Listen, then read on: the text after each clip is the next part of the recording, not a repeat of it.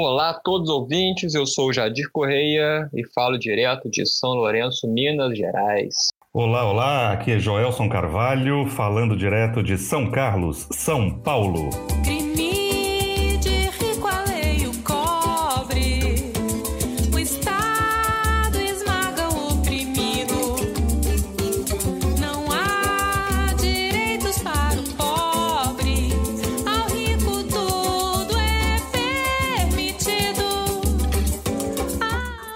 Pessoal, esse papo de classe vai ser um pouco diferente do que a gente tem feito. O companheiro Joelson foi convidado pelo Sindicato dos Trabalhadores Técnicos Administrativos da Universidade Federal de São Carlos para participar de uma live cujo tema era conjuntura econômica em tempos de pandemia. E aí foi super legal o papo e nós, em parceria com o sindicato, resolvemos trazer para o podcast.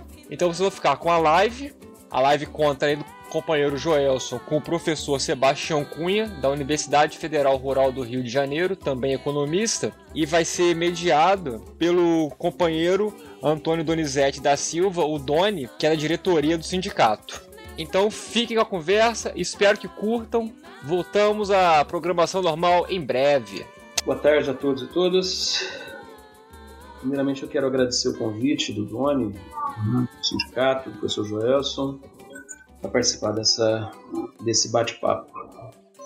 Essa forma de, de condução das coisas é bacana, porque a gente né, consegue uma dinâmica bem diferente daquela bem professoral, do palestrante, enfim, né, aquela coisa formal. E a gente consegue aqui ter um bate-papo e uma interação muito maior. Eu acho ela muito interessante. Pensando nisso, o que eu vou fazer é uma, é uma fala bem curta a partir da proposta que foi feita pelo, pelo Jorge pelo Doni, de fazer uma apresentação conjuntural, mas eu vou ligar, tentar fazer um link através de alguns poucos dados, para não ficar uma coisa maçante, apresentar alguns números de forma rápida e ligar isso com os problemas estruturais. Afinal de contas, falar de conjuntura significa necessariamente apresentar aquilo que acontece no momento, mas sempre tendo como suporte para entender esse momento né, as questões que estão por trás. E essas questões são necessariamente estruturais, então não tem jeito de fugir da questão estrutural. E também não é necessário. A linha que vai balizar essa minha intervenção é da tentativa de resolver problemas econômicos pela via de um projeto, é, é, é, de uma dicotomia, né? entender essa dicotomia, ou discutir ela em poucas palavras. A escolha entre um projeto que pensa o futuro do país pela via do livre mercado ou uma, um projeto que tem uma certa intervenção estatal. Tudo bem, então não existe nada de revolucionário aqui, é uma tentativa de entender como ou de discutir o que fazer para minorar, para diminuir os problemas graves que a gente vive. Ah, então, veja bem, papo de economista é uma coisa muito chata, porque boa parte das vezes os economistas tentam dar uma aura à economia de que ela está, ela existe para além da sociedade. Ah, então, a economia precisa funcionar. E aí a sociedade se beneficiaria com esse funcionamento da economia. Tá? Então, a política ela tem que ser deixada de lado. Nesse sentido, o próprio Estado ele tem que agir para tentar manter essa ideia, essa ideia força de que a economia vem em primeiro momento.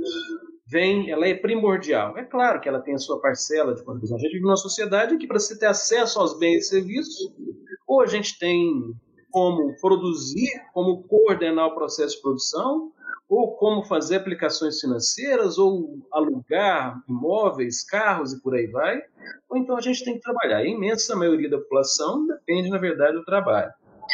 E para obter os bens e serviços, precisa necessariamente trabalhar, né? porque obtém renda e dessa renda obtém as coisas. Então, uma economia tem a sua face extremamente relevante para explicar como é que funciona a sociedade, como essa sociedade consegue ter acesso a bens e serviços. E esses bens e serviços incluem, estou falando só de em termos é, técnicos, né? inclui lazer, educação, saúde, né? prazer, viver, enfim, se, se distrair, dormir, por aí vai. Ou seja, a vida vem primeiro. E esse momento é crucial para a gente é, levar isso em consideração e levar essa fala adiante. Né? A vida vem primeiro. A economia vem em segundo. Então, é preciso entender que papel a política tem nesse sentido, mas não a política no seu sentido pejorativo e nem a política da ação das nossas representações. A política entendendo o papel do Estado, o Estado como representante da ação política. Né? Qual que é o papel desse Estado nesse momento específico? Esse Estado tem, precisa agir pensando na, naquela ideia força de que a economia vem primeiro, ou esse Estado precisa agir em função da ideia de que as vidas vêm primeiro. A sociedade é muito maior do que a economia. A economia é um pedaço da sociedade. Né? E ela tem que vir em função da sociedade. Logo, o Estado, por mais que a gente acredite né, que existem influências gigantescas, gigantescas para que esse Estado haja no sentido, e mais do que isso, aí pensando alguns autores que trabalham essa discussão, o Estado poderia ser tomado, entendido como, abrindo aspas, um comitê da burguesia, fecha aspas. Por mais que a gente entenda assim, existe uma possibilidade de que esse Estado não fique refém em sua totalidade dessa, dessa ideia. Bom, então esse, esse é o, o, norte, esse é o perdão, esse é o norte, não, esse é, é, o que baliza a conversa que eu estou me propondo. Curta, mas ainda assim uma, um bate-papo. Então, se eu estou seguindo o que pensou, que pensaram os organizadores dessa, desse bate-papo, a ideia é fazer uma apresentação curta e a gente abre para os diálogos. Né? Se eu tiver errado, por favor, Doni, me corrijam. Eu vou entrar apresentando alguns dados de forma rápida e entro falando ao longo dessas apresentações né, dos problemas que envolvem a tentativa de sair dessa encalacrada que a gente entrou logo depois de um período de crescimento econômico considerável, né, de longo prazo, com alguns problemas, mas ainda assim crescimento considerável de longo prazo, com alguns benefícios para os mais pobres, programas, a ampliação de programas voltados para os mais pobres, momento do nível de investimento, momento do lucro das empresas, também daquelas do setor financeiro, e também aí é uma crítica, né?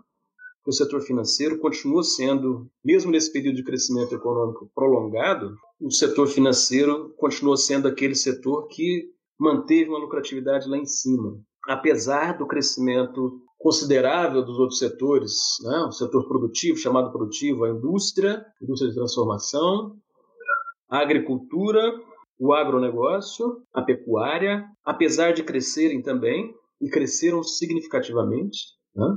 Houve uma melhora dos indicadores sociais, a renda dos mais pobres aumentou em termos relativos e absolutos, a participação do trabalho, dos salários, perdão, na renda nacional aumentou. Depois desse período, a gente entrou numa encalacrada, como eu dizia, que a gente não consegue sair. E essa encalacrada está intimamente associada àquela tentativa que foi feita lá no final dos anos 80 e nos anos 90, aquelas iniciativas de, de instituir aquela onda que veio né, do mundo inteiro, que a gente costuma denominar de neoliberalismo. Né?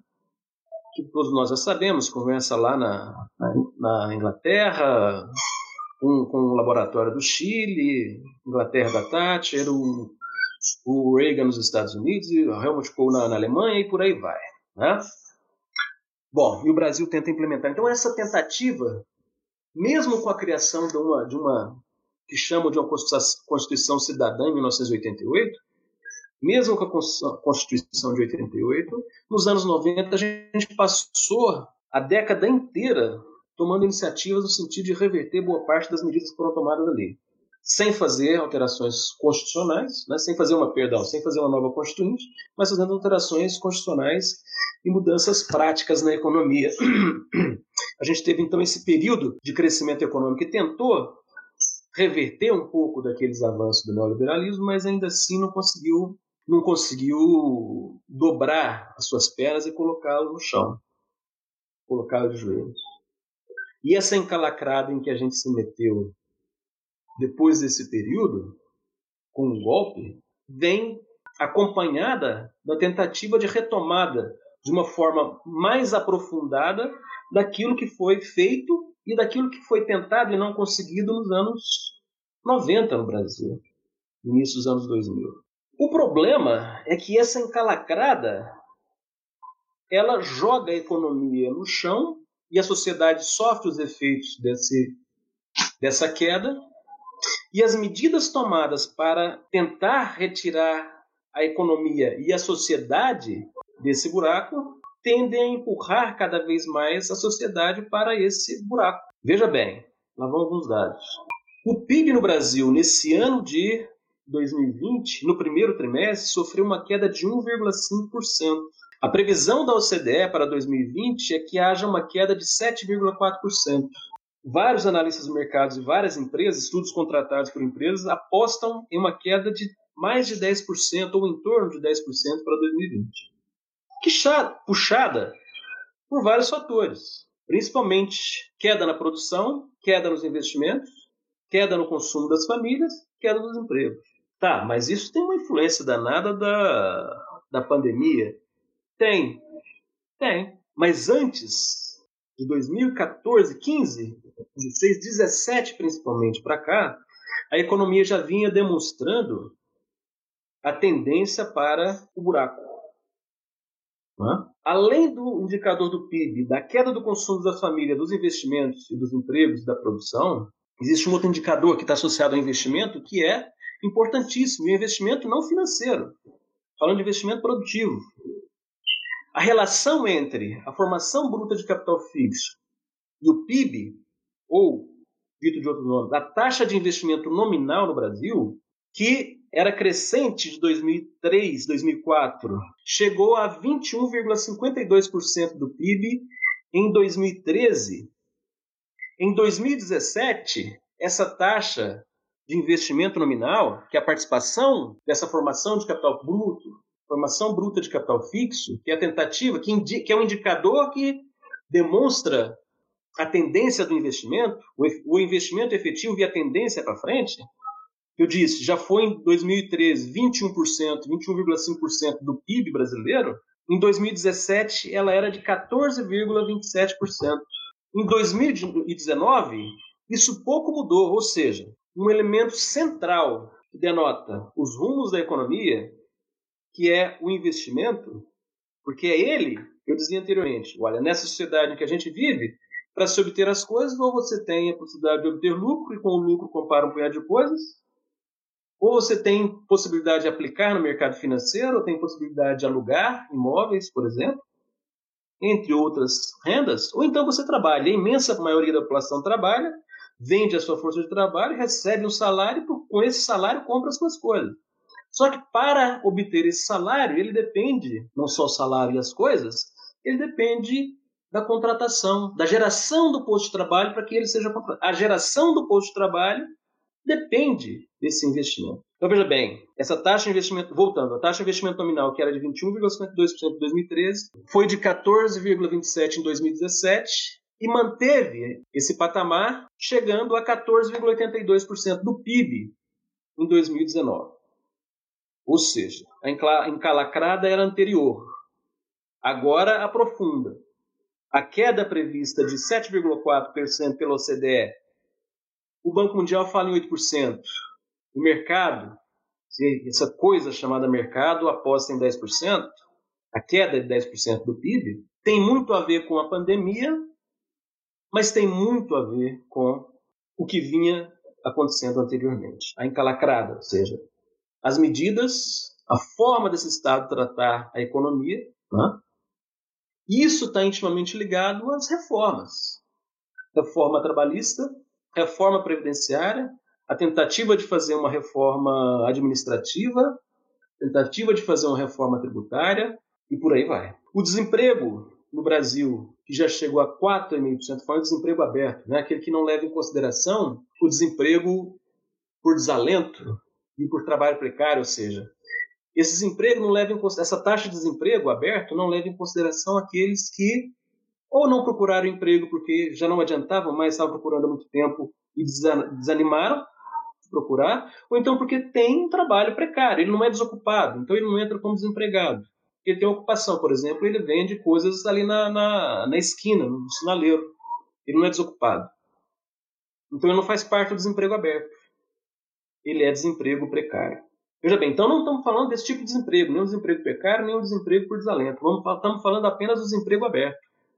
Ele que já foi, nesse período de crescimento econômico que eu falei anteriormente, todos nós sabemos, da ordem de 4, alguma coisa por cento, ele chegou em abril, pelo IBGE, a 12,6%. 12,6%. Ora, veja bem, o desemprego aberto, nós estamos falando da outra. E veja bem, mesmo esse desemprego aberto, boa parte daqueles que pesquisam dizem que ele está, ele seria mais real, essa taxa seria mais real se ela estivesse em 18 a 20%. O desemprego aberto, sem contar o desemprego, os outros dois que eu falei, desemprego por desalento e desemprego por trabalho precário. Isso porque, com a pandemia, um punhado de gente deixa de procurar emprego. Então, se ele não procurou emprego, ele não é considerado desempregado. Né? Ele não pressiona o mercado de trabalho. Certo?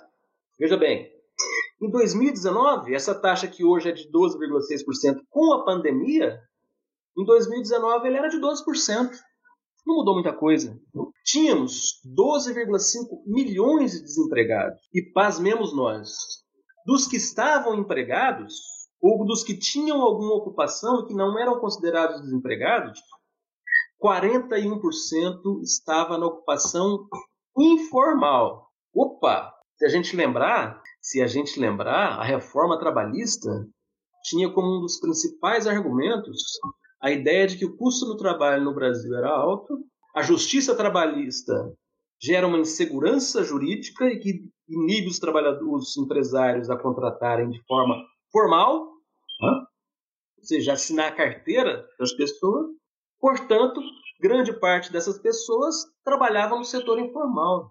Olha, 41% dos ocupados no Brasil em 2019, dois anos depois da, do início, do passo profundo do início dessa reforma trabalhista, que foi a lei de terceirização e a reforma, a quebra da estrutura do CLT, em 2017, a reforma trabalhista. Dois anos depois, 41% da ocupação dos ocupados no Brasil, dos vínculos de ocupação, era 41% era informal. Bom, eu estou dando ênfase nessa coisa para dizer o seguinte: olha, a proposta que era de mudar o que estava lá com a Constituição de 88, não deu resultado nos anos 90, como, como todos nós já sabemos. A taxa de crescimento nos anos 90 foi terrível, desemprego crescente nos anos 90, e com o aprofundamento dessas políticas pensadas lá nos anos 90, a tendência foi de piora.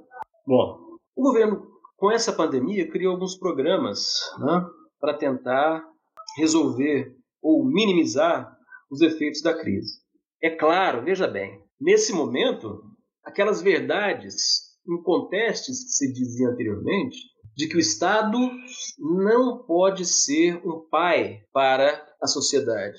O Estado tem limite de ação. Se o Estado gasta mais do que arrecada, ele causa crise, causa inflação. Veja bem, essa é uma crítica muito utilizada para dizer, para afirmar, como argumento, para afirmar que o crescimento que houve nos períodos anteriores não foi puxado pelo crescimento da China, da economia mundial, por aí vai, mas fundamentalmente porque houve um gasto desordenado do Estado. Então, veja bem, para corrigir tudo isso, a gente precisava diminuir os gastos do Estado. Com a pandemia, veja bem, não vamos nem falar da crise de 2008, vamos falar da pandemia.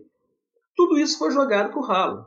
Agora gastar em excesso já não, já não faz tanto problema, já não traz tanto problema. O Estado pode gastar além do que arrecada, gastar mais do que arrecada, o Estado gastar mais do que arrecada já não causa inflação.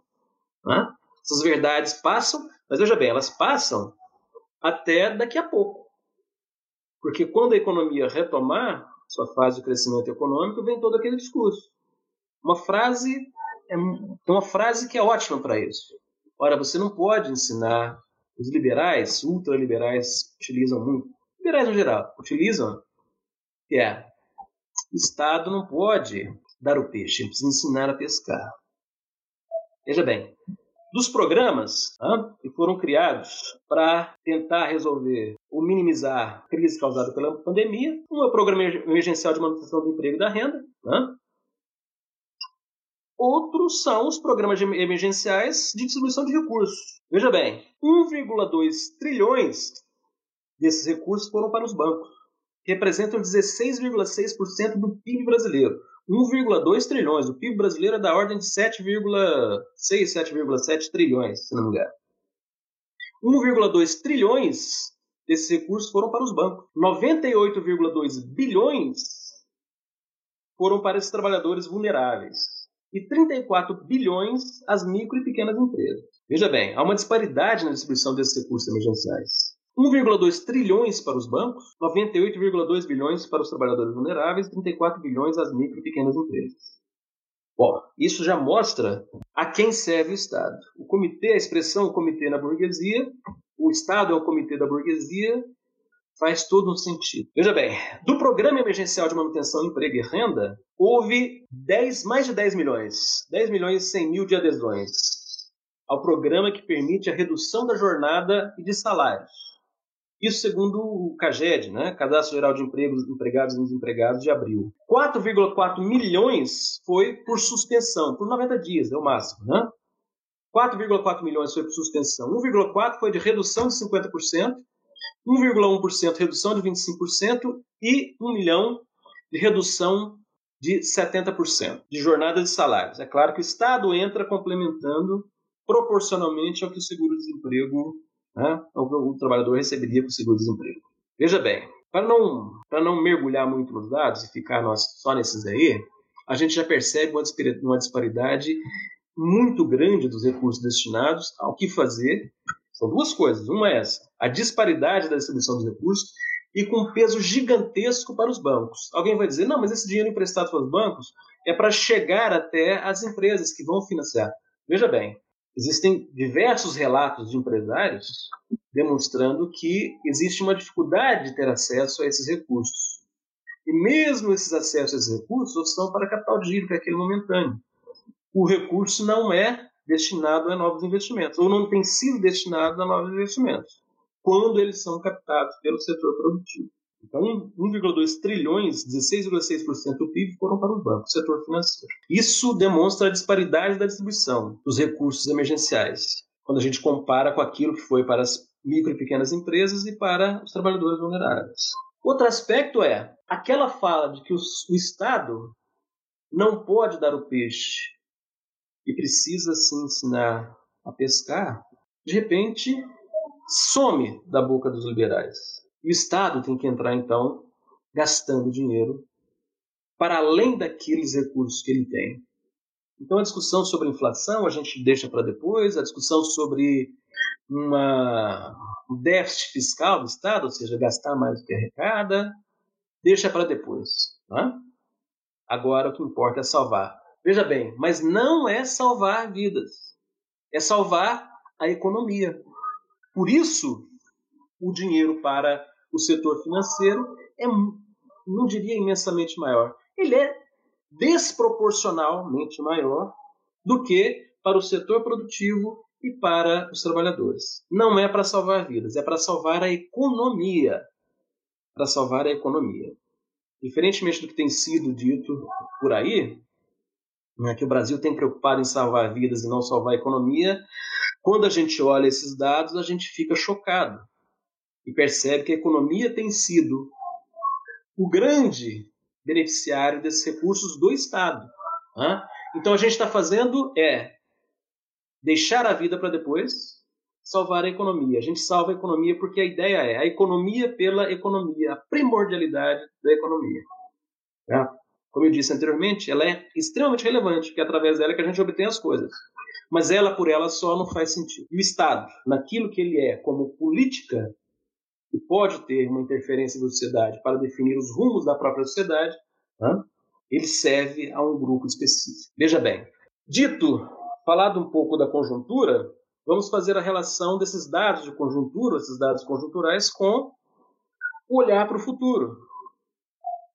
É óbvio que esse olhar para o futuro ele passa por entender essa conjuntura, que a gente já fez um, certo detalhamento, e também olhar para as questões estruturais, porque é através dela que a gente consegue construir. Não existe possibilidade de construir futuro sem alterações estruturais. Então ela tem influências no passado, no presente e no futuro. E esse olhar para o futuro, ele passa necessariamente por entender duas expressões extremamente atuais. Atuais desde 80 e qualquer coisa. A hegemonia do capital financeiro e o neoliberalismo. Não vou discuti-las aqui. A gente pode abrir para espaço para discussão depois. Mas vocês também já sabem de cor é salteado o que significa isso. Um dado é 1,2 trilhões para, o banco, para os bancos. A hegemonia do capital financeiro. Outro dado é o neoliberalismo. As reformas foram tentadas e efetivadas nesses últimos dois, três anos. Trabalhista, previdenciária, para ficar só nessas duas. Bom, e que problemas estruturais nós enfrentamos? Ué, primeiro, a inserção na divisão internacional do trabalho. Ora, o Brasil, tradicionalmente, apesar de ter uma indústria, ele tradicionalmente se insere nas cadeias globais de produção de uma forma uh, subordinada. Isso, para pensar numa nova saída dessa encalacrada, significa entender que ela dificulta o nosso crescimento. Ele é puxado pelo exterior, a gente vai a rebote. E ao longo do processo de retomada desse crescimento, dada essa inserção na divisão internacional do trabalho, em que a gente exporta bens primários, importa bens, né? isso pode trazer desequilíbrio no balanço de pagamento brasileiro e complicar mais o nosso crescimento. Quem mais sofre com essa realidade e piora na crise? Ora, dada a altíssima concentração de renda, dado o mercado de trabalho altamente estruturado, dados os problemas habitacionais, de saneamento básico, de transporte, de saúde, quem mais sofre com essa realidade e piora na crise, portanto, tem mais dificuldade de sair dessa crise, são aqueles que sofrem com os problemas estruturais. No Brasil, outro problema estrutural: existe uma baixa proteção ao trabalhador, potencializado pela reforma trabalhista de 2007, 2017 existe uma precariedade das relações de trabalho e emprego. São vínculos de trabalho extremamente frágeis. E existe uma tendência de manutenção desses processos de demissões. Uhum. Ora, o baixo custo de contratar e de demitir, ele facilita a contratação no setor serviços e principalmente naqueles microempreendimentos. Porém, não é ali que ocorre o efeito multiplicador sobre a geração de emprego e renda. É na indústria. Mas a indústria não baliza seu investimento, seus investimentos, suas decisões de investimento e, portanto, na geração de novos postos de trabalho, no baixo ou no alto custo da força de trabalho no Brasil. Veja bem, então estamos tentando sair de um, de um problema, de, perdão, de uma encalacrada que nos metemos, de uma pandemia que potencializou essa encalacrada com as políticas que não vão resolver esse problema. Porque estruturalmente a gente não consegue sair sair disso. Ela não serve de base. O que faz a indústria brasileira investir mais não é o baixo custo da mão de obra. Outro problemaço, mais dois, vou falar rápido agora. Já se tornou estrutural. A gente tem que fazer saldos, o Estado brasileiro tem que fazer saldo né, para enfrentar os gastos públicos com o setor financeiro. É o que é chamado de dívida líquida do setor público.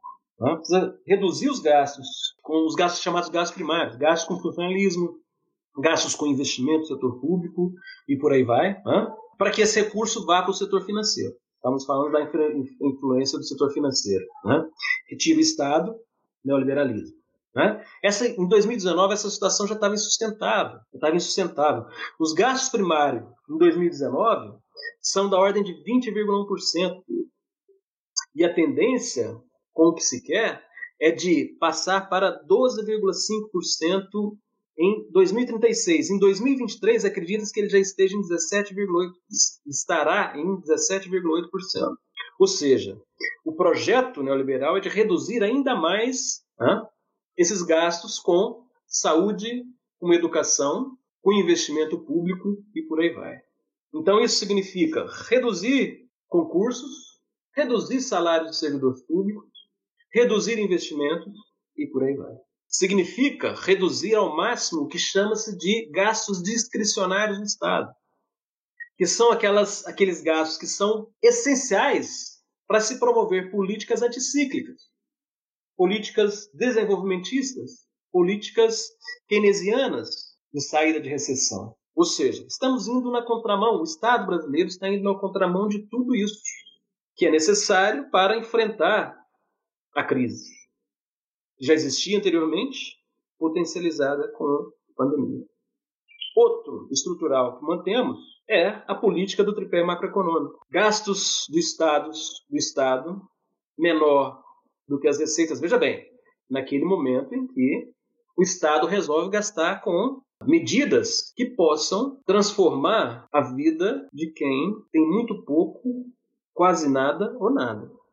Mas aqueles gastos com o setor financeiro pode acontecer, pode deve acontecer. Por isso se fala em dívida líquida do setor público, que é a relação entre o gasto o Estado arrecada e aquilo que ele gasta menos aquilo que é gasto no setor financeiro, ou seja, reduz-se os gastos no setor primário, investimento, educação, saúde, o teto, a lei do teto de gasto está aí para explicar isso, né? mas se mantém aquele gasto no setor financeiro. Então, essa política do tripé é reduzir os gastos do Estado para manter o superávit fiscal, fazer uma política de política cambial liberal e né, atenda aos interesses principalmente desse setor financeiro e fazer uma política monetária que não causa inflação. Veja bem, naqueles, volto a dizer, naqueles momentos em que, né, e naquela hora em que o gasto do Estado não é direcionado para interesses privados, que não sejam privados da imensa maioria da população que trabalha para obter seus bens e serviços. Veja bem, o remédio para sair da depressão, atual e após pandemia, seria, se daria pela reversão dessas reformas liberais. Mas a tendência é manter as reformas liberais. Privatização, liberalização financeira, reforma trabalhista, reforma previdenciária, eliminação do mecanismo de política desenvolvimentista, acabar com a capacidade do BNDES de fazer isso, mexer no pacto federativo para favorecer uh, para favorecer, não, para eliminar as políticas desenvolvimentistas, acabar com esses fundos regionais, enfim, reforma tributária que vai no mesmo sentido. Outra questão, a da austeridade, a austeridade fiscal. Por agora, ela não é tão preocupante, diriam os defensores da economia para além da vida. Porque agora precisamos salvar a economia. Mas naquele momento em que precisar salvar as vidas e deixar a economia livre, livre no sentido de não ter gastos pesados do Estado lhe ajudando, aí essa economia precisa, perdão, esses gastos do Estado precisam de austeridade fiscal. Para fechar, diante de tudo isso, e supondo no cenário em que não ocorrerão grandes transformações nisso que acabei de falar, não existe indicação de mudança no aprofundamento das chamadas políticas neoliberais pós-pandemia. Logo, não existe um cenário em que se visualize saída para a crise que se instalou bem antes de 2019 e que se aprofundou em 2018, 2017, 2018, 2019 e que a pandemia agravou. Dizem que o economista é o cientista do mau agouro.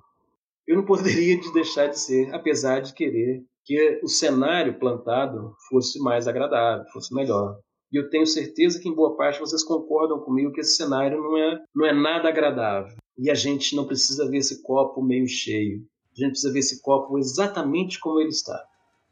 E ele, para aquilo que se, de, que se refere ao Estado, aos gastos do Estado, à ação do Estado para atender a vida, ele está tremendamente seco esse copo e naquilo que é a utilização do Estado para defender a economia, sobre os seus mais aspectos, sobre os seus diversos aspectos, e nesse momento em que a influência do capital financeiro é gigantesca, esse copo está enormemente cheio. Fico por aqui, vamos para a Doni, sinta-se à vontade.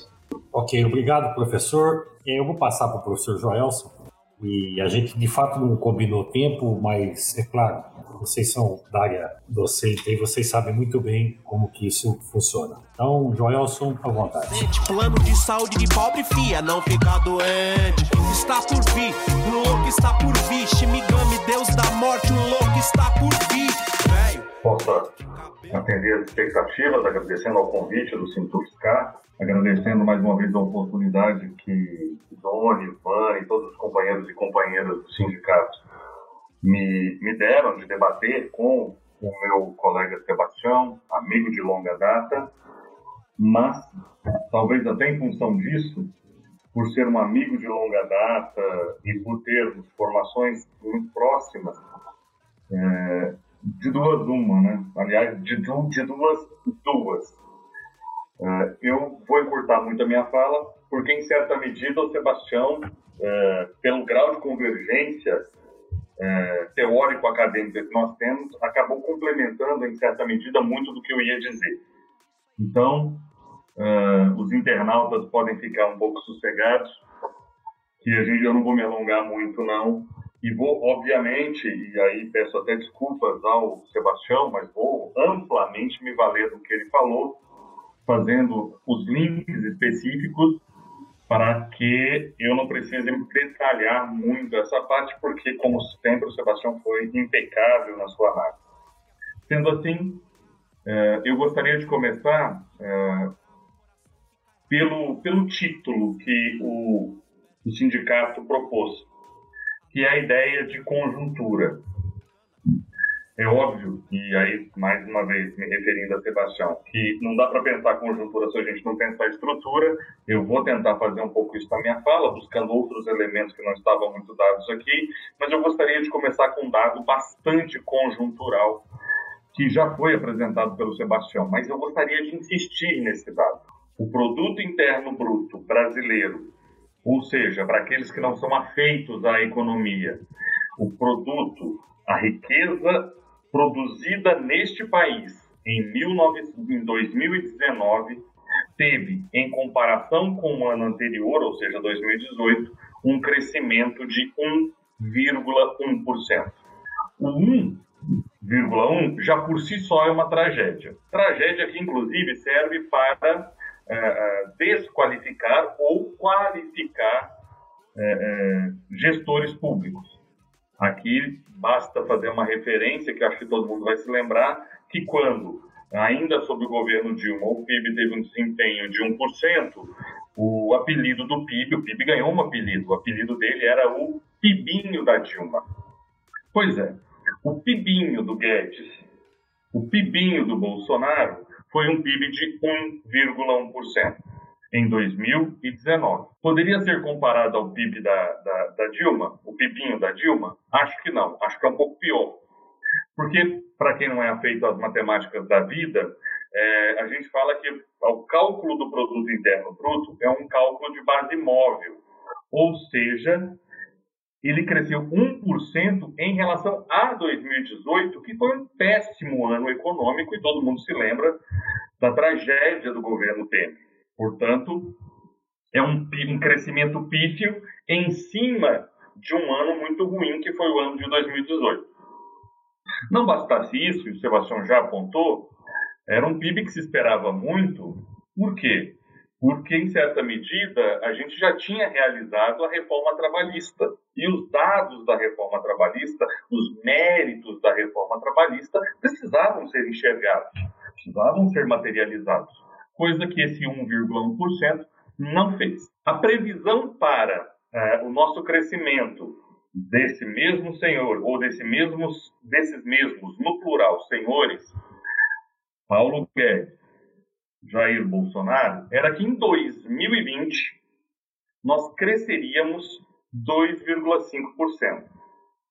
O que é pífio se fosse real seria pífio se fosse real.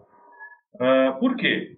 Porque agora, em 2020, nós estaríamos, segundo a OD liberal, neoliberal, nós estaríamos colhendo os frutos da consolidação da reforma trabalhista, que teria facilitado, flexibilizado a geração de emprego e renda nesse país, e nós teríamos já a materialização dos efeitos da reforma da Previdência. Então, quando alguém coloca no papel e essa previsão é pré-pandemia, que a economia brasileira cresceria 2,5%, naquele momento eu me perguntava: Mas cadê os efeitos positivos da reforma da Previdência? Mas cadê os efeitos positivos da reforma trabalhista? Qualquer colega é, é, afeito a essa dicotomização da sociedade poderia dizer, dizer este que já virou meme, é culpa do PT, é culpa do PT, e o PT, o PT destruiu o Brasil. Brincadeiras à parte, mas obviamente é uma chatice lives que não tem um pouco de interação, ou pelo menos de extrapolação das formalidades, e o Doni disse que era um bate-papo. É, eu gostaria de insistir nisso. Os algozes, ou melhor dizendo, os que pensaram, né, não, vou, não vou me valer da ironia, os que pensaram a reforma da Previdência e os que pensaram a reforma trabalhista são os mesmos que projetaram um produto interno bruto pré-pandemia de 2,5%. Cadê os benefícios? Até porque, se eu levo em consideração 2,5% em cima de um ano horrível, que foi um ano de 2019, de 1,1%, ora, deveria ser muito maior e ainda mais com a materialização das duas reformas ditas como essenciais para garantir o crescimento brasileiro. Isso não ocorreu. Bom, para piorar tudo, veio uh, a conta do crescimento do produto interno bruto no primeiro trimestre de 2020. E aí, por suposto, como fazem os mal intencionados ou os ignorantes, por suposto, a culpa de um resultado negativo coube ao coronavírus, à pandemia.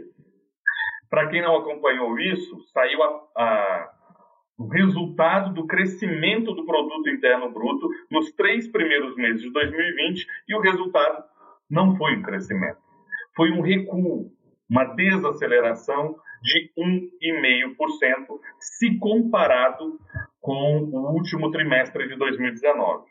E se comparado com o primeiro trimestre de 2019, recuo também, menos intenso, mas queda de 0,3. Portanto, à medida em que a economia avança, o resultado é crise, mas por que, que eu disse que a culpa coube ao coronavírus por parte dos mal intencionados ou dos ignorantes?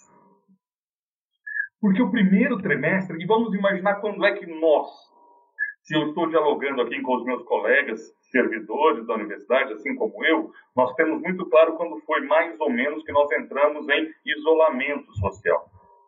E se eu estou dialogando com outras pessoas, é, imaginem quando foi o isolamento social efetivo nesse país. Foi a partir de meados de março.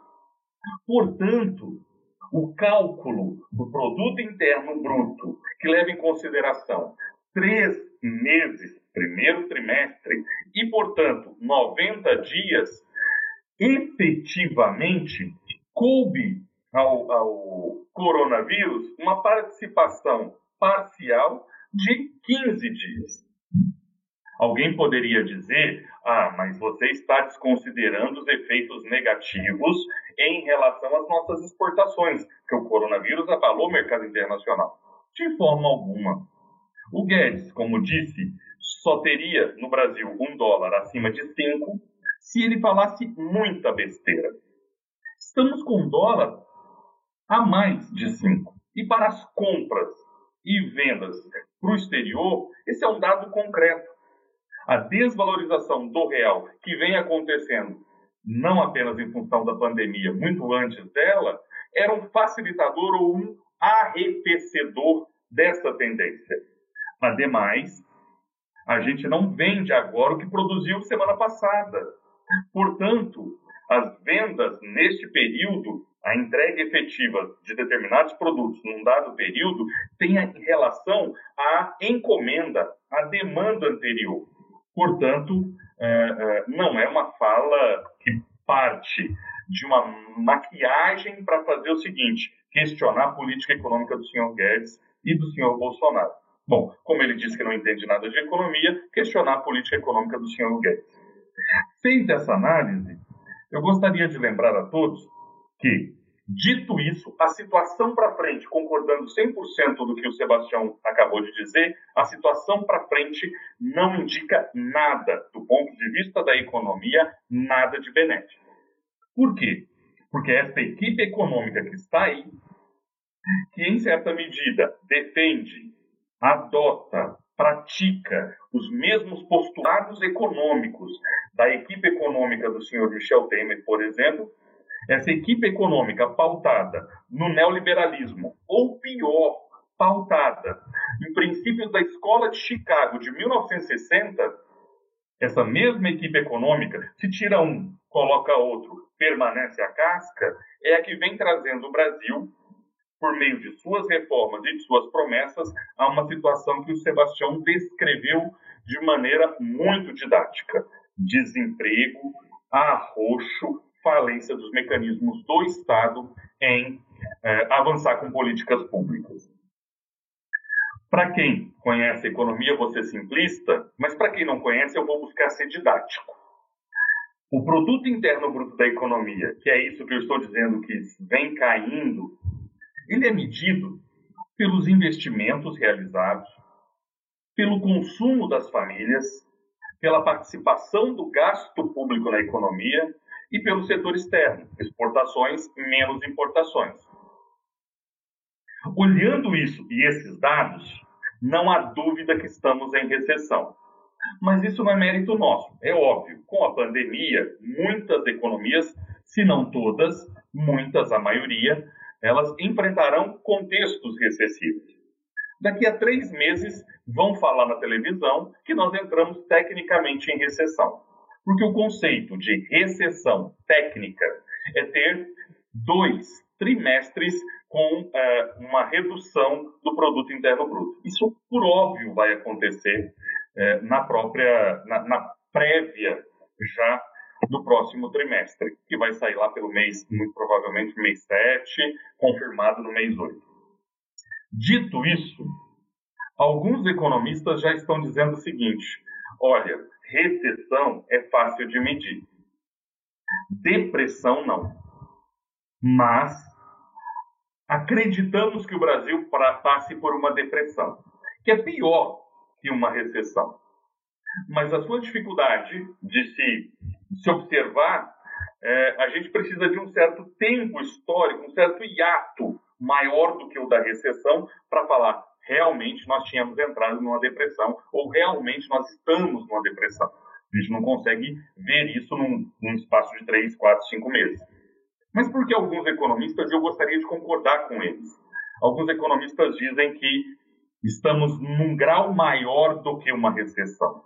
Porque eles vão dizer o seguinte: Olha, a depressão é o momento no qual os mecanismos econômicos, as ferramentas econômicas que nós conhecemos, são incapazes de fazer com que a economia volte a crescer. Precisamos de mais. E esse precisamos de mais, cabe lembrar que a última grande depressão que nós vivemos é, foi a depressão de 29. Alguns dizem que a crise de 2008 chegou nesse nível, mas pacificadamente, 29, nós tivemos uma grande depressão. E o que acontece na depressão? Pensando em quem está me ouvindo, qual é a coragem, qual é o nível de coragem, caso os senhores estivessem agora com alguns milhões de reais, qual o nível de coragem de transformar esses milhões de reais em investimentos produtivos? transformar, como eu digo para os meus alunos quando eu estou em sala de aula, transformar dinheiro em tijolo. E eu não teria coragem. A maioria dos empresários não teria coragem. Por quê? Porque o cenário que nós temos, que mistura crise sanitária, mistura isso para nós, para os Estados Unidos, para a Alemanha, para todo mundo. Uma crise sanitária sem precedentes mas que no nosso caso é agravada por uma crise econômica que já vinha de antes, como Sebastião disse, eu quis começar por aí, e uma crise política, que eu acredito que essa, sendo é, defensor ou crítico a esse governo, ninguém duvida que nós estamos. Estamos numa verdadeira crise política. Isso mina as expectativas de melhora. Portanto, não vamos e é isso que eu gostaria de insistir, porque eu acho que esse é o central da minha fala, cair na falsa dicotomia, no falso dilema de que economia e saúde são duas coisas antagônicas. São dois problemas que é, é, não precisam convergir nesse momento. Porque o Bolsonaro tem insistido nisso. Ou salvamos as vidas ou salvamos a economia. O que adianta salvar as vidas se a pessoa vai morrer de fome? Frases como essa, que parecem sair de um sanatório, saem da boca do presidente. Bom, mas eu não quero polemizar nesse sentido, quero avançar para não perder o foco. Voltando. Se estamos num grau maior que recessão, para alguns já depressão, não será dos investimentos produtivos que vai vir a melhora.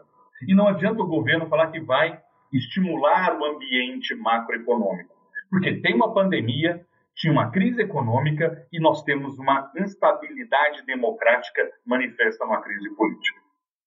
Dito isso, não será também do consumo das famílias, porque efetivamente o desemprego tende a crescer com a pandemia, o desemprego é, é, maquiado na forma de trabalhos é, é subocupações, é, trabalhos precários já vinha de antes, e o consumo das famílias agora tende, por suposto, a reduzir drasticamente. O mercado externo, esse a gente não precisa contar mesmo. Por quê? Porque a gente não pode determinar o poder e a reação de compra e venda do cenário internacional. E não serão as nossas exportações de produtos primários que vão fazer com que a nossa economia decole novamente. Antes, pelo contrário, cabe lembrar, também aí fazendo uma, uma digressão, que antes da pandemia estávamos assistindo um processo de desindustrialização gigantesca e, como diz um colega nosso, o economista e professor Plínio de Arruda Sampaio Júnior, uma reversão neocolonial. Ou seja, estávamos crescendo em setores de baixo valor agregado destinados ao mercado internacional. É quase que a plantation do século XXI. Aliás, não, não é quase. É a plantation do século XXI num processo de acumulação primitiva perene. E aí, obviamente, me inspirando na Rosa Luxemburgo, uma autora que eu acho que vale a pena ser revisitada. Mas para focar para o final, dito isso, se eu disse que o produto interno bruto são investimentos consumo, participação do governo na economia e mercado internacional, só o governo hoje, assim como em 29 e assim como alguns governos pós 2008, são capazes de nos tirar da depressão para avançar numa possibilidade mínima que seja de recuperação de médio prazo.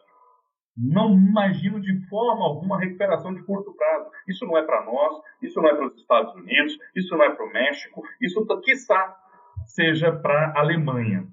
Isso não será, e aí eu digo para aqueles que defendem a ótica bolsonarista, isso não será, por exemplo, para a Suécia, dita aí como um país que, não fazendo isolamento social, é, teria uma recuperação mais rápida a própria, o próprio setor de economia da Suécia prevê, e eu olhei esses dados antes da nossa, da nossa live começar, prevê uma redução de 7% do produto interno bruto em 2020. O trimestre deles também não cresceu, 0,1, para não parar em 0, 0,1. Dito tudo isso, eis o que o Sebastião nos disse, e por isso que o copo está muito cheio para alguns e muito vazio para outros nós precisamos entender o papel do Estado. Mas o problema é que o Estado não é o executivo. O Estado é esse ente que, não entrando na discussão que o Tião já avançou, Sebastião já avançou, na ideia de petit comité da burguesia, o Estado é esse ente que personifica uma coisa chamada pacto civilizatório.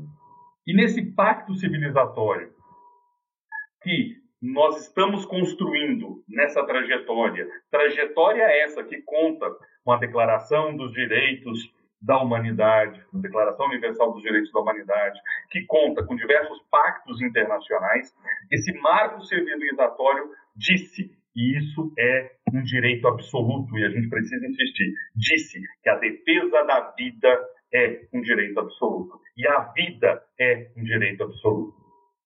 Portanto, quando Tião, quando Sebastião coloca que a economia é parte da sociedade, é isso. Só que há muito tempo nós estamos insistindo que a gente só resolve problemas sociais se tiver caixa. E em não tendo caixa, não tem como resolver problemas sociais. Eu ouvi mais de uma vez, por diversos especialistas teóricos intelectuais, a serviço não sei de quem, aliás, sei e contém ironia, que a Constituição brasileira não cabe no PIB. E o que é o PIB? Uma conta resumida da riqueza nacional. Portanto, se os direitos sociais não cabem no PIB, tiremos os direitos sociais. E é isso que exemplifica a reforma da Previdência e a reforma trabalhista. Acho que eu já me alonguei demais, mas para que a gente possa dar um fecho a essa fala. Frente a tudo isso, Doni, professor Sebastião, a gente tem a dada dicotomia apresentada pelo Executivo. Como eu disse, o Estado sendo a personificação, sendo a personificação, insisto, disso que é o marco civilizatório, o Estado não é o Bolsonaro. Não é o Executivo, ou não é somente o Executivo. Ele é muito mais que isso, em que pese o Executivo compor. Mas como o Executivo cria a falsa dicotomia, o que, que ele nos diz? Ele nos, diz que precisamos, além de salvar a economia, além de salvar a saúde, salvar a economia. Ou melhor dizendo, ele relativiza a pandemia e começa a negar a realidade. Assim como negou o desmatamento, assim como nega, daqui uns dias, é, vai negar a própria existência de, da razão da ciência, porque o negacionismo tão exacerbado, o Executivo Federal nega a realidade. E como é que a gente vê essa negação da realidade? A partir de uma coisa simples, cotidiana, a relativização do número dos mortos. Isso não precisa de muito longe, basta dar aí uma pesquisada na internet, as falas desse presidente, dentre elas, todo mundo morre, e daí, entre outras coisas. Portanto, a ideia primeira de que existe, de que existe é, uma dicotomia entre economia e saúde não foi proposta pela sociedade, não foi proposta pelas academias, não foi proposta pela ciência, foi proposta pelo executivo. E o executivo é a manifestação, materialização, melhor dizendo, de todos os negacionistas que existem nesse país. Aliás, não, inclusive que existem fora desse país, e aí a gente pode fazer referência a um senhor pseudo-filósofo, pseudo qualquer coisa, que curiosamente tem o meu sobrenome, né? mas nem de longe é parente. Brincadeiras à parte, a relativização do, das mortes se encerra, portanto, dentro de um contexto no qual é não a apresentação de dois problemas que precisam ser resolvidos juntos e sim a possibilidade de, em gerando confusão, em gerando maquiagens, em gerando problemas artificiais, a pauta econômica transceda a pauta social. E transcendendo a pauta social, a economia volta, mesmo no contexto de pandemia, a ser aquilo que nós temos de mais importante. Mas não é qualquer economia, é a economia vista pelo neoliberalismo, vista pelas lentes encardidas do, da escola de Chicago dos anos 60. Então é muito pior. Mas para encerrar, não acreditem e eu peço isso porque eu tenho lido muito sobre isso, não acreditem em soluções fáceis. Por quê? Porque agora existe um certo consenso. Entre, não estou falando da extrema-direita, porque lembremos, o presidente falou em auxílio emergencial de 200 reais e não de 600. Propôs que é, é, o auxílio emergencial para diversas famílias brasileiras fosse um terço desta vergonha que são 600 reais. Mas avancemos para o meu resumo final. Não acreditemos em saídas fáceis. Até porque, muito provavelmente, a conta será muito cara. Quem está colocado hoje para administrar o que eu disse que é um certo consenso que é o Estado precisa gastar, são as mesmas pessoas que defenderam a emenda constitucional número 95. É isso. Gastando agora, o ajuste vem depois. E o ajuste para esse grupo de pessoas é o ajuste que mantém a emenda constitucional 95, que congelou os gastos discricionários, como o Sebastião colocou, que congelou por 20 anos, especialmente saúde e educação, essa é a mesma equipe que vai administrar essa dívida maior que o Estado terá lá na frente. Realmente, nós temos mais problemas do que os nossos vizinhos.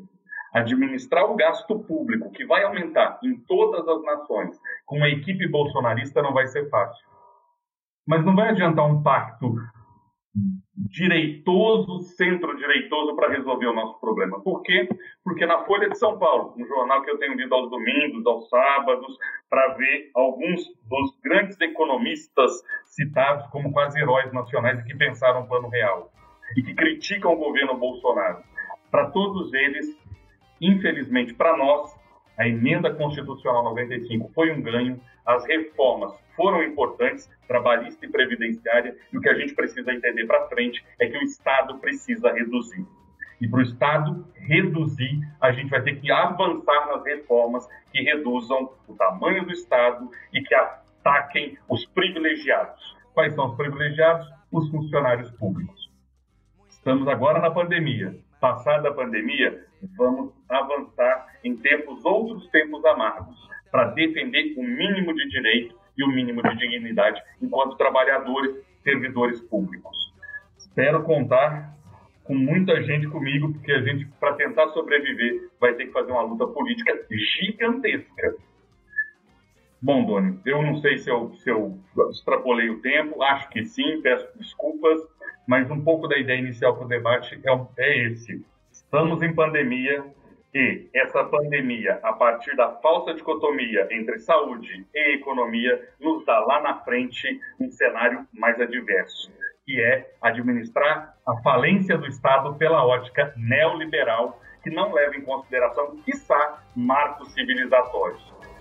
Tempos difíceis nos esperam, organização é fundamental para enfrentar. Obrigado, encerro por aqui esse primeiro movimento. Se é um fascista é concedido, cargo alto e voz viril, vai lucrar do desespero, tal loucura já se viu.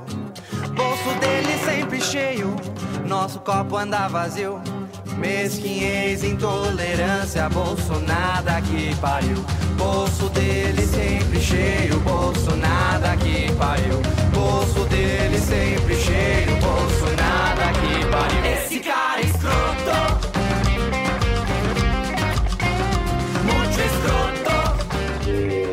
Quero, vou passar aqui algumas perguntas, não sem antes agradecer a presença de todos aqueles que estão dedicando seu tempo aqui para assistir é, e também não desconsiderar o fato de que hoje está com uma cara assim de eu eu tô com, achando que é sábado hoje, né? Mas um feriado no meio no meio de tantos feriados aí produzidos, né? Eu vou passar para vocês é, algumas perguntas, mas também convidar todos os internautas aí que façam suas perguntas, que mande aqui para a gente. Vamos aproveitar essa oportunidade e depois descansar nesse feriado. Vou passar para você já um segundinho. Então nós temos aqui a pergunta do Jefferson que diz o seguinte, que pergunta o seguinte. É, ele se referia inclusive a partir da fala do professor Sebastião. E ele dizia assim: por isso que o Paulo Guedes é tão importante para esse presidente, o Gibran Jordão, que é da Universidade Federal do Rio de Janeiro, militante da resistência, foi diretor da Fazubra até a gestão passada e que nos acompanha aqui também, faz a seguinte pergunta: qual o valor do trabalho é, na pós-pandemia? E o André, que é o nosso colega aqui que está ajudando na técnica, ele diz o seguinte: não era esperado que essa política neoliberal promovesse enriquecimento do PIB, o que na realidade se relaciona com o maior lucro do sistema financeiro brasileiro e o maior empobrecimento do povo, tal qual nos Estados Unidos, o que foi que deu errado? Então, tem essas perguntas aí. É, e, e, mais uma vez, eu vou deixar livre. É, naturalmente que tenho certeza que os professores é, saberão com maestria responder de uma forma que a gente não se estenda, eu não estou sendo indireto, mas eu percebi que a preocupação, inclusive, é mais suas do que propriamente da gente. Eu, eu queria propor fazer a inversão, e, e o Joelson, que falou depois, responderia primeiro e depois o professor Sebastião. Pode ser? Por mim está ótimo. Por mim também, sim. À vontade, Joelson. Eu só queria, se você me permite, Doni, só para pegar a pergunta do Gilbran, por favor. A do Gibran. Gibran. O Gibran pergunta o seguinte: qual o valor do trabalho é, no pós-pandemia? Impossível responder essa pergunta, mas vamos, vamos lá, vamos avançando. É, acho que a primeira, a primeira questão colocada é bastante interessante. Então, por isso que o Guedes é importante para o Bolsonaro? É, não sei, talvez o Tiago possa ajudar mais, mas eu acho que é por isso que Guedes e Bolsonaro são importantes para algo que está acima, que é a reprodução ampliada de capital em meio ao capitalismo financeirizado. Então, nesse sentido, é, é super importante que a gente entenda o seguinte: a reforma trabalhista que nós aprovamos no governo Temer, ela foi proposta no governo Fernando Henrique Cardoso. Mas ali ela não conseguiu avançar frente a alterações gigantescas, inclusive do ponto de vista institucional, diminuindo muito a margem de manobra das ditas instituições democráticas de direito, avançamos. Ou, usando um linguajar bastante apropriado do ministro do Meio Ambiente, com autoritarismo, na ausência de democracia, a boiada passa. Não foi isso que um certo ministro falou, se referindo a, a, sua pauta de preservação ambiental, mas é, não quero, não quero me perder na ironia. Então, Guedes é muito importante para Bolsonaro, porque o projeto de Bolsonaro precisa do Guedes para avançar na lógica neoliberal. Assim como o Bolsonaro é muito importante para o Guedes, porque o Guedes não é o Guedes, é uma agenda neoliberal pautada especificamente é, nesse trator né, chamado, uh, que eu brinco que é neoliberalismo, né? um liberalismo dos infernos, que avança. Então, se não fosse o, o Bolsonaro é importante para o Guedes, porque ele aplica uma lógica autoritária que reduz o debate político, e o Guedes é importante para o Bolsonaro porque ele personifica nele mesmo a ideia do super-ministro, do posto Ipiranga, que avança com a proposta econômica, defendendo isso como um mecanismo de crescimento econômico, quando na verdade não é. Mas esses dois são fundamentais para quem? Para aqueles que precisam dessa lógica para avançar na reprodução ampliada do capital. E esses tem, tem CPF, óbvio, né? mas eles são muito mais movidos por CNPJ, né? capitalismo financeiro. Bom, não sei, eu acho que o Tião consegue é, é, melhorar essa, essa resposta. Qual o valor do trabalho pós-pandemia? Bom, como você apresentou o companheiro que fez a, a, a pergunta, eu tendo a responder ela por uma ótica mais marxista. Né? Qual o valor do trabalho? Bom, o valor do trabalho, muito provavelmente, será ou mesmo ou maior. Uma vez que, no caso brasileiro, já começou antes da pandemia e provavelmente se avança pós-pandemia, e aí eu estou dizendo que o valor vai ser maior, no sentido de que, com o aumento da superexploração da força de trabalho, que já vínhamos assistindo, isso tenderá necessariamente, e especialmente quando a pandemia passar e a reforma trabalhista começar a ser colocada em prática, inclusive com o argumento da pandemia, a gente começará, começará a ter mais extração de mais-valia. Para alguns, relativa, para outros, absoluta. Pessoas trabalhando mais e recebendo menos. Portanto, Ou a gente pensa o valor do trabalho de maneira igual, ou um valor ainda mais intensificado. Intensificação essa que só faz sentido se a expropriação deste trabalho não pago for absorvida na forma de lucros. Se não de lucros para alguns setores afetados, pelo menos para preservação de margens de lucratividade. Mas o, o especialista em, em, trabalho é o Sebastião, também vou passar essa bola dividida para ele. E aí o André que faz a pergunta que eu acho que, é, em certa medida, é, tentando explicar um pouquinho aqui o que eu falei, talvez eu não tenha, eu não tenha conseguido dar uma clareza na minha fala, né? O PIB mede riqueza material. Né? Então, nesse sentido, quando a gente percebe um crescimento do setor financeiro na forma de lucros e dividendos, né? é, não existe uma compatibilidade direta e imediata disso para o produto interno. Não é que as coisas não se relacionam, mas não é porque o sistema financeiro é, acabou apropriando diversos recursos líquidos da sociedade e se enriquecendo, que isso reflete de igual maneira no PIB, ou seja, reflete muito pouco às vezes no PIB. Né? A conglomeração, a concentração de capital, a oligopolização do sistema produz uma ausência de concorrência tal que isso acaba sendo quase que, que é, imediato. Feito isso, a pergunta dele é um pouco mais ampla, eu estou tentando ler aqui. Feito isso, o que, que nós temos?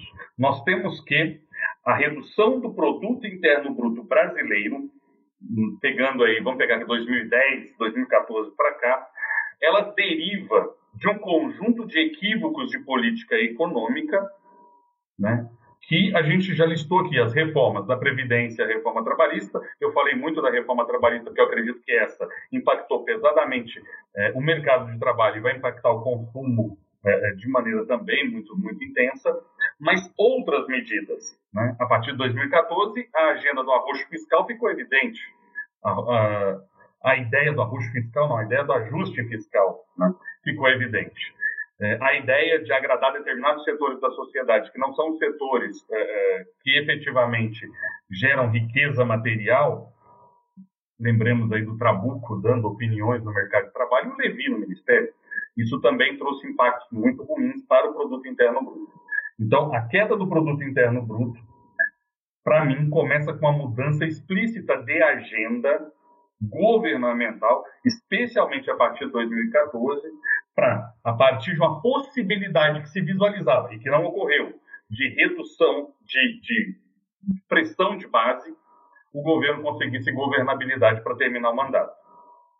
Não ocorreu. Então, acho que é, é, o enriquecimento do setor financeiro é uma consequência de determinadas políticas econômicas que, por sua vez, ao mesmo tempo, fragilizaram muito a economia brasileira de base real, base material, né? como quem é, poderia pensar aí, mas lembrando que a análise é para além do Keynes. Mas eu passo para o Sebastião por conta da. Queria também ouvi-lo. Bom, Josso, é, acho que você foi nos, nos, nas questões, nos pontos centrais aí para explicar, né, o, o para sinalizar para as respostas, né, das perguntas. Foram excelentes perguntas, né, e, e, e, e é maluco, se você olhar as três, se você casar as três, né, a gente está falando da relação entre trabalho e geração de riqueza está falando da relação entre a geração da riqueza e a distribuição dela entre setor financeiro, setor produtivo e trabalhadores. E fechando com isso, a ideia de que o Guedes representa a política neoliberal de manutenção de tudo isso que está aí. Né?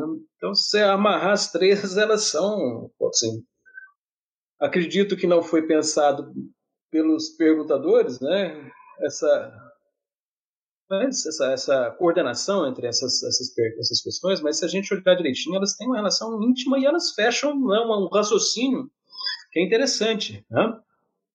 Bom, foram ótimas perguntas. Eu vou começar, então, não vou acrescentar muito mais, Joss. Acho que você foi no cerne delas, não vou acrescentar muito. Vou falar alguma outra coisinha. Vou começar pela pergunta de por isso que o Guedes é tão importante para o Bolsonaro. Eu só me, Peço desculpa porque eu perdi o nome da pessoa que. que... Ah, Jefferson. Jefferson. Boa pergunta, Jefferson.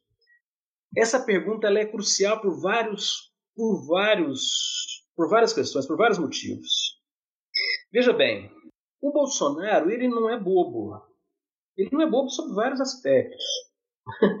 Alguns iriam dizer ele é bobo sobre vários, mas vamos deixar isso para uma outra hora. Ele não é bobo sobre vários aspectos. E sobre esse ponto especificamente, ele está sendo altamente pragmático. Ele está dizendo: olha, eu não posso fazer nem falar nada sobre o que o Guedes propõe, porque ele é a representação maior de um dos pilares que me sustentam politicamente, que é a defesa do ultraliberalismo. Como bem lembrou Joelson, de um ultraliberalismo morto, inclusive, pelos fundadores dele. Né? Que é o M, M, é, MIT, não é isso? De Chicago. Né? Mesmo o pessoal de Chicago já disse: opa, a gente errou feio naquelas coisas lá. Mas o, o, o Guedes quer ressuscitar aquilo. Não que o pessoal do, do, do, do de Chicago hoje esteja certo. Eles estão errados hoje, para ir no geral. Né? Mas eles assumiram que estavam errados lá, inclusive. Né? Então, por isso, o, o, o, o Bolsonaro espertamente diz: Olha, eu não vou dar palpite sobre isso.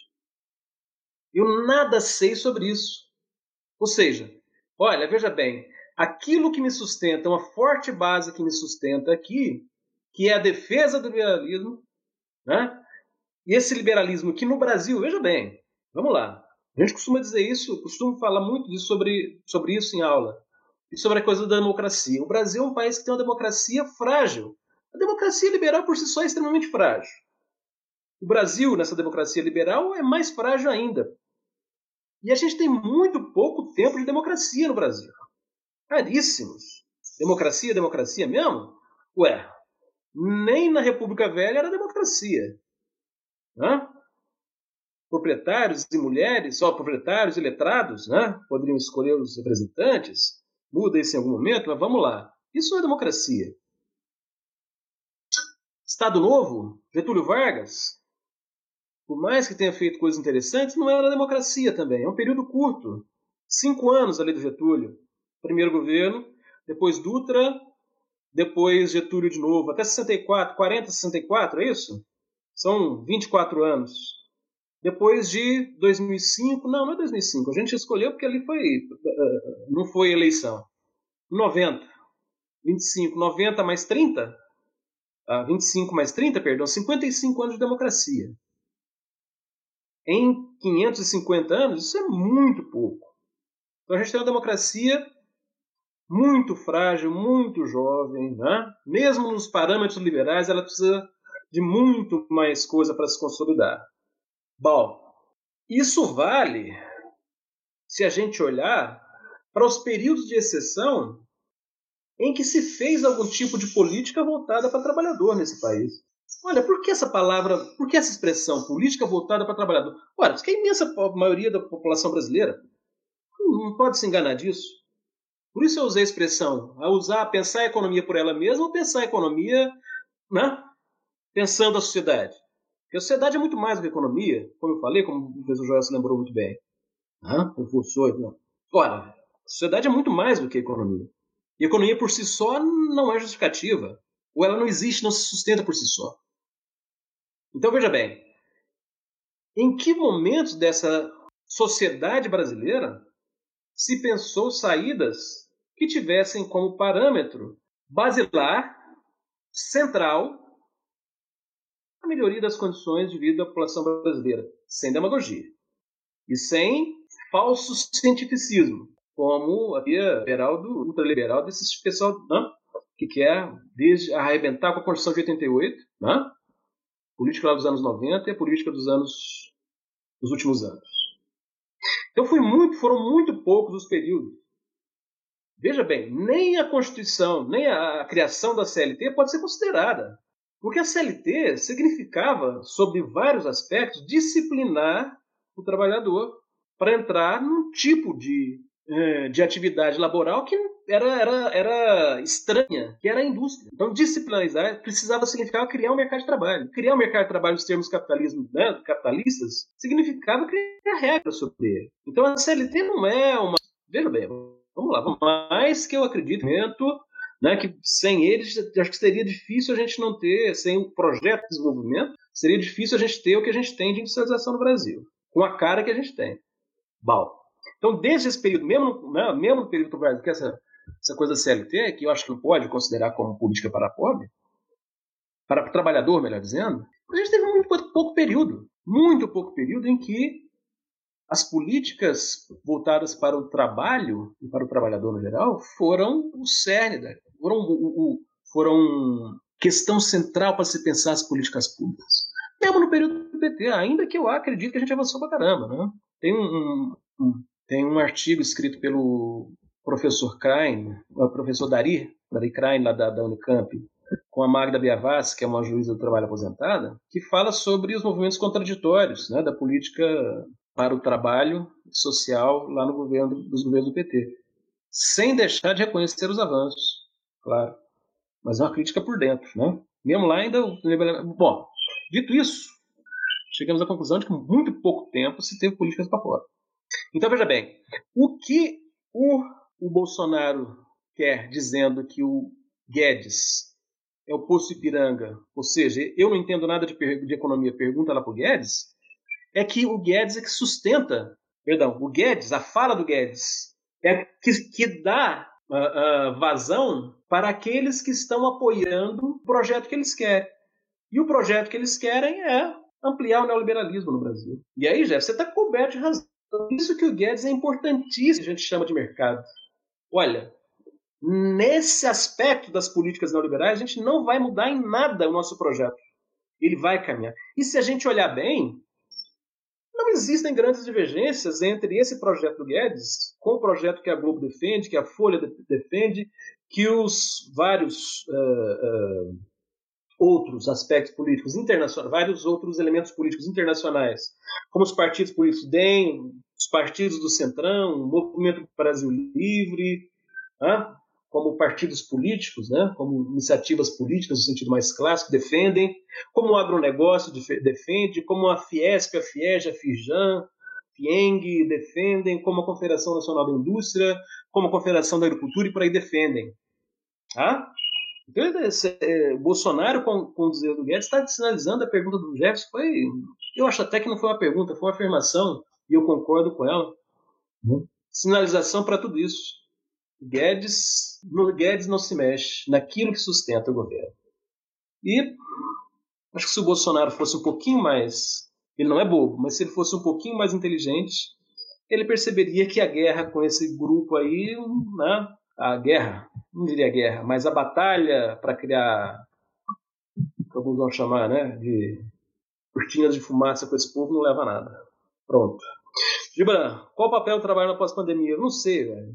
Eu só sei o seguinte: se a gente olhar o valor do trabalho como preço, significa que vai se reduzir os salários do trabalhador lá na frente e agora e atrás, né? reforma trabalhista da agora para frente. Se a gente olha o valor como ampliação da riqueza gerada, significa aumento da exploração, intensificação, como bem lembrou o Joel, intensificação da utilização da força de trabalho. Sob o argumento de que somente com o aumento da, da contribuição da força de trabalho, ou seja, aumento da produtividade do trabalho pode gerar distribuição de renda. Tá? Mas, de qualquer forma, estou na linha do Joelson. Trabalho é central. É ele que gera valor. Tá? A forma como esse trabalho será utilizado é que vai depender. Mas acredito que ele passa necessariamente pelo aumento da exploração, que, volto a dizer, já vinha desde antes. E acho que o Joelson fechou bem a, questão que o André propôs, né? da relação entre capital financeiro, aumento real do PIB e aumento uh, monetário do PIB. Né? Aumento, acho que ficamos por aí, a gente pode avançar mais. Obrigado. Bom, eu acho que é isso. É, na verdade, elenquei essas três perguntas. É, não vi mais outras perguntas, ainda que tenha instigado aí a nossa plateia, mas é, não respondendo por ela, né, eu sou suspeito. Achei que foi uma oportunidade desigual a gente poder debater essa, essas questões que envolvem economia e política.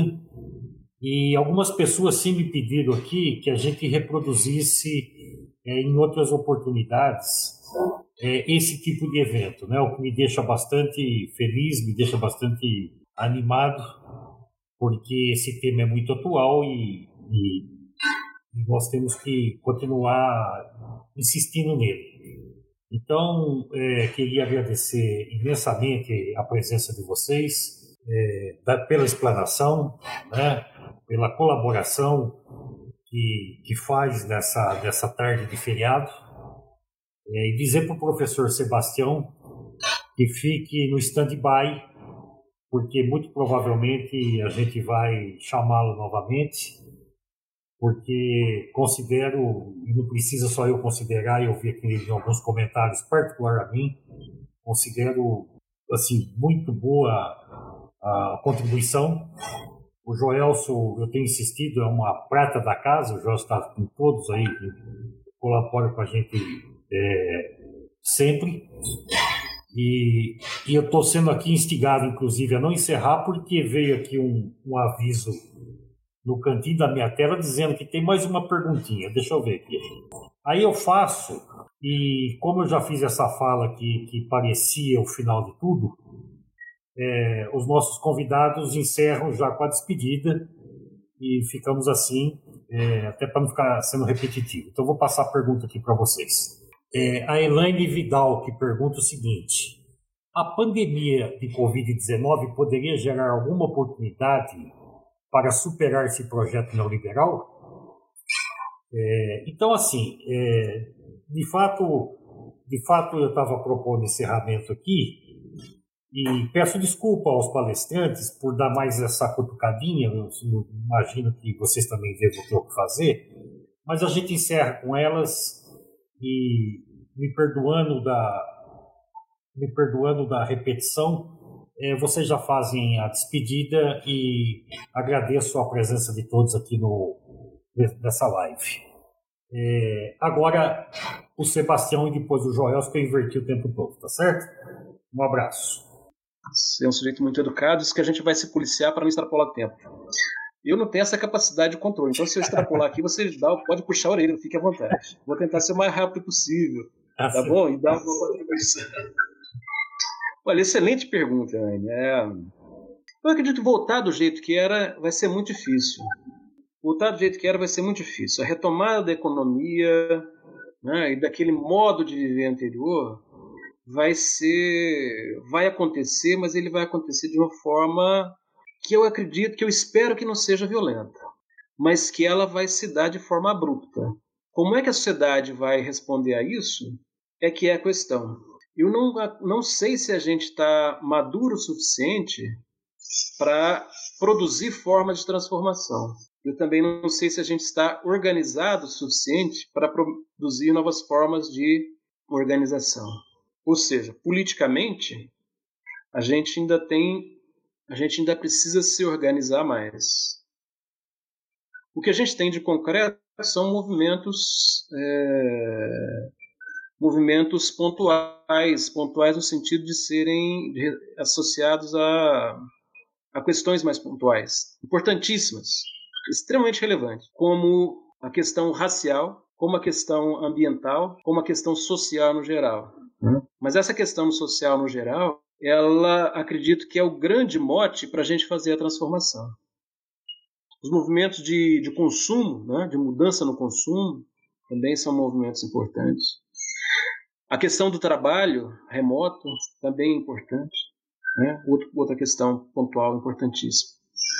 A questão é como é que a gente se organiza juntando essas pautas todas né? para fazer frente a essa coisa que vem, que é a tentativa de retomada do jeito que era antes. Sinceramente, não tenho, eu estou como você. Não tenho respostas, tenho dúvidas, tenho muitas questões. Acredito que vai ser difícil voltar exatamente do jeito que era. Mas também acredito que a gente não tem tanta força, principalmente em, é, em termos de organização e de consolidação em torno de um objetivo social comum. Espero que eu esteja errado. Gente, obrigado pela, pelo convite mais uma vez, a Fazubra, ao Doni, ao Joelson, a todos que estão nos ouvindo. É, eu acho que esses papos são extremamente relevantes para essas, para essas, inclusive isso que a gente acabou de dizer, né, de discutir, que é a capacidade de organização. A gente, como o bem lembrou, a reforma administrativa está vindo aí, vai vir com uma força muito grande. Não tenho dúvidas disso. E como passou uma reforma trabalhista gigantesca, né, sem grandes alardes, veja bem, sem grandes alardes não significa dizer que não houve discussão, que não houve crítica e tudo mais. Significa dizer que ela passou. Ela foi como um rolo compressor e acabou. Forças sociais não deram conta de responder. A reforma previdenciária, a mesma coisa. A reforma, acredito que a reforma administrativa também vem muito forte e com boas chances de passar de roll Não sei. Espero que a gente tenha forças para resistir de alguma forma. Gente, muito obrigado. Boa tarde. Bom, já continuando aí, essas últimas considerações, observando a pergunta que foi feita, eu acredito que é, existem janelas de oportunidade que a gente pode é, depositar algumas fichas do ponto de vista da estratégia. Elaine, não sou dos mais otimistas, assim. Gostaria de ser, mas não sou dos mais otimistas. Não acho que essa pandemia vai uh, ressaltar o que há de mais humano nessa sociedade, de modo que, é, mostrando a importância da vida e a fragilidade dela, a gente possa, então, é, de maneira holística e em sintonia com o universo, é, caminharmos para um futuro de menos desigualdade. Eu já ouvi colegas dizerem isso. Não acho que seja isso. Gostaria, mas não acho. Mas isso não inviabiliza, por exemplo, da gente observar algumas janelas de oportunidade. Uma janela de oportunidade é, por exemplo, é, lançar luz ao que nós antigamente usávamos a palavra invisíveis. Né? Essa palavra ainda é bastante usada. Então, uh, lançar luz aos invisíveis. Nós tínhamos um cadastro, para vocês terem a dimensão, nós tínhamos um cadastro do Bolsa Família, agora não vou me lembrar o número exato, mas de aproximadamente 40 a 50 é, milhões de famílias, é isso? E, de repente, a esse cadastro foi colocado um outro banco, que é o banco daqueles que, não estando visíveis ao Estado como uma situação de extrema fragilidade, é, é, estavam numa situação de extrema fragilidade. São esses que estão precisando de 600 reais hoje. Né? E aí se somou mais um tanto igual ou maior, estamos de 40 ou 50 milhões. Ou seja, é uma janela de oportunidade para nós percebermos que o crescimento econômico dos últimos anos e a inclusão social dos últimos anos, ela foi, se deu, mas se deu de maneira relativa se deu conjunturalmente e não estruturalmente.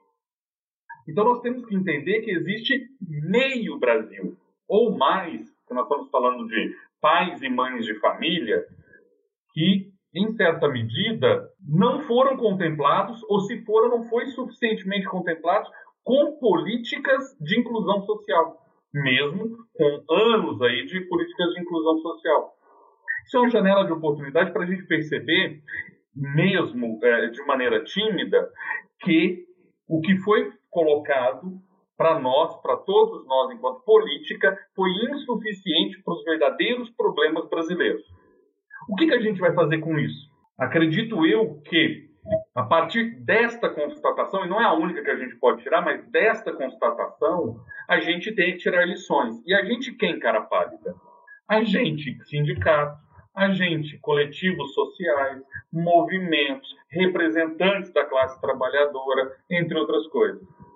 A gente precisa efetivamente, a partir dessa, é, é, desse desnuviar da verdadeira situação brasileira, tomar isso como, primeiro, uma lição de que políticas temporárias de inclusão social não resolvem o problema. E a classe trabalhadora está à mercê de uma política que desemprega, fragiliza, vulnerabiliza. Bom, isso é uma janela de oportunidade que pode ou não é, é, gerar alguma coisa. Mas a classe trabalhadora precisa estar organizada. E agora, com as pautas identitárias, é entender que, para além de pensarmos a classe trabalhadora, e não é não pensarmos, é além de com o pensar a classe trabalhadora, é pensar questões de gênero, é pensar questões de raça, é pensar questões que hoje têm um papel primordial na pauta das reivindicações dos diversos movimentos sociais. Né? Acho que isso talvez seja uma janela de, de oportunidade. Mas, para ser bem franco na, na, na resposta, a pandemia pode gerar uma oportunidade para superar o projeto neoliberal? Não acho de pronto. Uh, mas para avançar nessa resposta, já dando os meus, meus, meus para que a gente possa transformar essa situação em algo minimamente é, apropriável pela classe, classe, trabalhadora, porque a gente vai, enquanto classe trabalhadora, a gente ficou com a reforma administrativa que vem aí, a gente ficou com a reforma da, da Previdência, a gente ficou com a reforma trabalhista, a gente está com 600 reais de ajuda. Então, para que a gente possa denunciar, para que a gente possa enfrentar, a gente precisa criar histórias e narrativas. E aí eu queria terminar falando um pouquinho como é que a gente pode, é, é, como é que a gente pode não, para a gente não cair no conto do vigário. É óbvio que frente à calamidade pública política que nós estamos vivendo, está muito interessante esperar, pasmem, esperar o Jornal Nacional. Por quê? Porque cotidianamente, aquele que nós sabíamos desde sempre que seria um projeto personificado na figura do Bolsonaro, um projeto danoso à sociedade brasileira, esse projeto agora é combatido por nós, combatido pelo centro, combatido por setores da direita e combatido pela imprensa. Mas é um momento muito interessante, muito interessante. Mas ele também é conjuntural e temporário. Portanto, para que nós consigamos dialogar com a classe trabalhadora, dialogar com os movimentos identitários, nós precisamos ter, para além do exemplo, porque a pedagogia do exemplo é tudo, para além do exemplo, nós precisamos construir instrumentos de comunicação para o fortalecimento das nossas narrativas. Então, o que está acontecendo agora nessa live, né, com, com, dezenas de pessoas vendo, ouvindo e depois gravada, mais um tantão vai ouvir. O que tem os mecanismos de comunicação alternativos, os blogs, os sites, a gente vai ter que enfrentar isso. Porque se a gente não está e não faremos, não nos renderemos às fake news, às mentiras que circulam por WhatsApp, a gente precisa enfrentar essa disputa por narrativas pautadas na pedagogia do exemplo, portanto, pautadas na verdade, denunciando. Então, acho que as mídias alternativas, os mecanismos de comunicação precisam ser cada vez mais usados. Talvez isso, linkando com a, a fala da Elaine, seja uma luz. Nós agora estamos nos comunicando para além da informação. Para informação, a gente liga a TV tem um monte de informação, algumas verdade, outras não. Agora a gente precisa se comunicar e se formar coletivamente. Como todo mundo agora está usando mais intensamente esses mecanismos, tomara, tomara que esses mecanismos nos ajudem a nos apropriar de instrumentos, histórias, narrativas e fortalecimento de coletivos. Fico por aqui. Agradeço muito essa oportunidade, mais uma vez, do Cinto Fiscar. Agradeço imensamente àqueles que nos acompanharam ao vivo. É, eu vi ali que circulou entre duas dezenas, duas, três dezenas. É, é um prazer imenso, num feriado, estar contigo, Doni, com o meu colega Sebastião, ambos servidores públicos, para que juntos avancemos um pouco na, na reflexão. Valeu, muito obrigado. Quero deixar um abraço para vocês, para vocês palestrantes e um abraço a todos o, o pessoal que nos acompanhou aí. Fiquem em casa. Um grande abraço a todos. Muito obrigado. Banditismo por uma questão de classe, banditismo por uma questão de classe, banditismo por uma questão de classe.